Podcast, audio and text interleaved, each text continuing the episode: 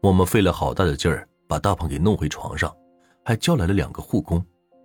医生检查没什么问题，说只是晕过去了。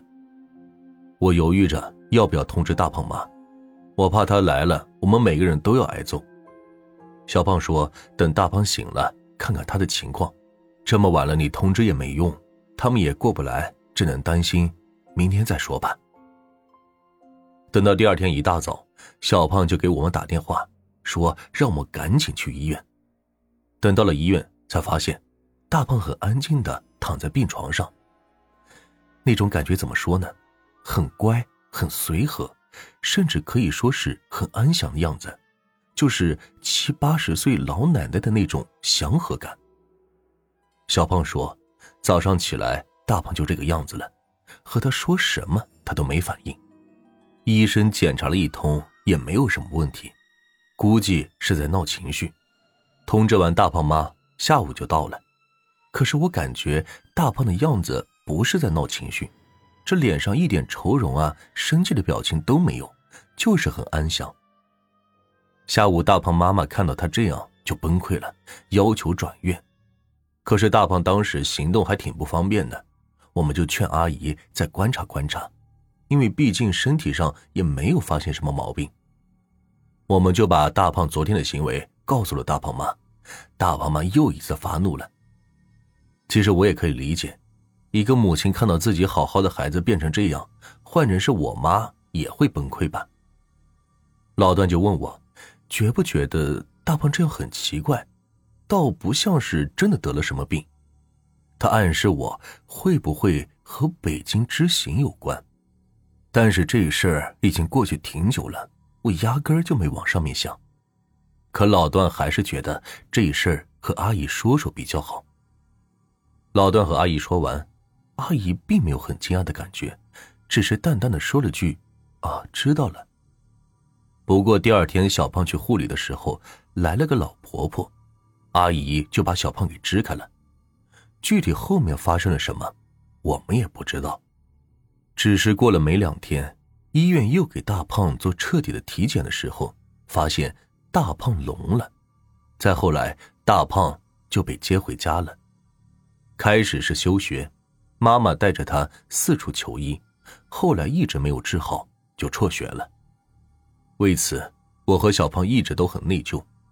大胖本来可以顺利的毕业，找份好工作，嫁个好老公，这回一辈子算是毁了。大胖妈后来又联系过我一回，这个后面再说。上次我们和大胖妈说完北京之行的怪事之后，就在寝室里曾经讨论过一回。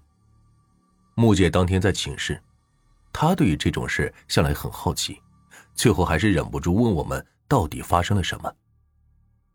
我从北京回来之后，身体就开始不怎么好，不过也没有什么大毛病。我在图书馆有个自己的小包厢。就是研究生的包厢，自己可以租来用。有的时候下了课就不回寝室，直接在包厢待到晚上才走。有一次中午趴桌子上睡觉，突然感觉有人使劲的摇了一下我的椅子。椅子不是那种木头的，凳子面儿是皮革的，底下是一个钢条回环着弯回来贴在地上那种，不是四个腿的。所以，当有人摇我椅子的时候，椅子会不停的来回摆，就是这振幅很小，但是频率很大的那种晃动。我当时以为是老段，老段包厢和我的包厢是挨着的，有的时候他没意思了，学累了就会跑过来这样找我聊天。有的时候我在睡觉的时候，他就会偷偷进来，把我手机藏起来，或者是偷我的零食吃，或者把我摇醒。我当时就想，你妹的，你又来烦我！我当时猛地坐起来，怒目回头，可是就看见一个黑影，唰的一下从我包厢里跑出去了。我当时平复了下心绪，觉得老段肯定是被我愤怒的眼神给吓到了。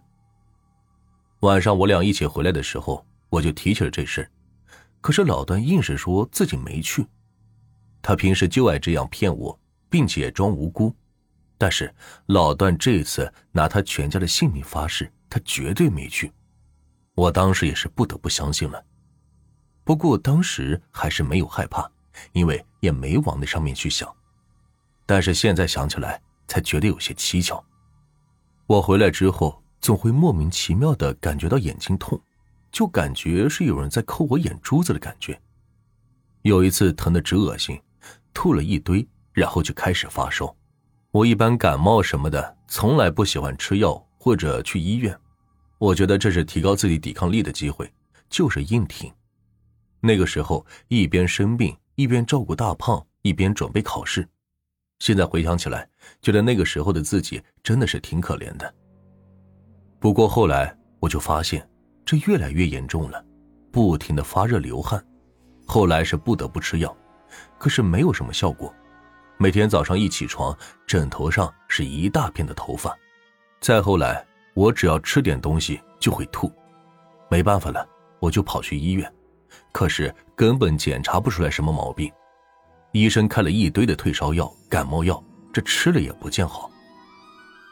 老段从北京回来之后，也添了个毛病，就是梦游。在大胖还没有出事的时候，老段就开始隔三差五的梦游。第一个发现老段梦游的还是大胖呢。有天早上，大胖就问老段：“那么晚你梳头干什么呀？”老段说：“这啥时候啊？你说啥呢？”大胖说自己晚上和他队友聊天。都快两点了，才准备睡觉。那个时候就感觉自己梯子动了，他还以为老段下去上厕所，正好大胖不敢自己去，也就跟着下来了。可谁知道，老段下来之后就是坐在自己椅子上，也不开灯，拿起梳子就在那里梳头发，还恶狠狠的，好像梳的不是自己的头发似的。大胖就自己去上厕所了。回来的时候，老段也刚从梯子上爬上去，可是老段死活不承认，说是大胖做梦了。大胖说绝对不可能。平时寝室里也就老段敢和大胖顶顶嘴，因为老段的倔脾气一上来，谁也守不住。为此，老段没少被大胖在人人网上发东西骂。只不过老段不玩人人网，他也看不到。但是每次老段一顶嘴，大胖就要在人人上骂个爽才行，大胖最讨厌别人顶嘴了。那天老段又顶嘴了，老段觉得大胖就是在那刁呢，根本没有的事拿出来瞎说。大胖觉得自己很冤枉，又觉得老段是真尼玛的拧，冥顽不灵。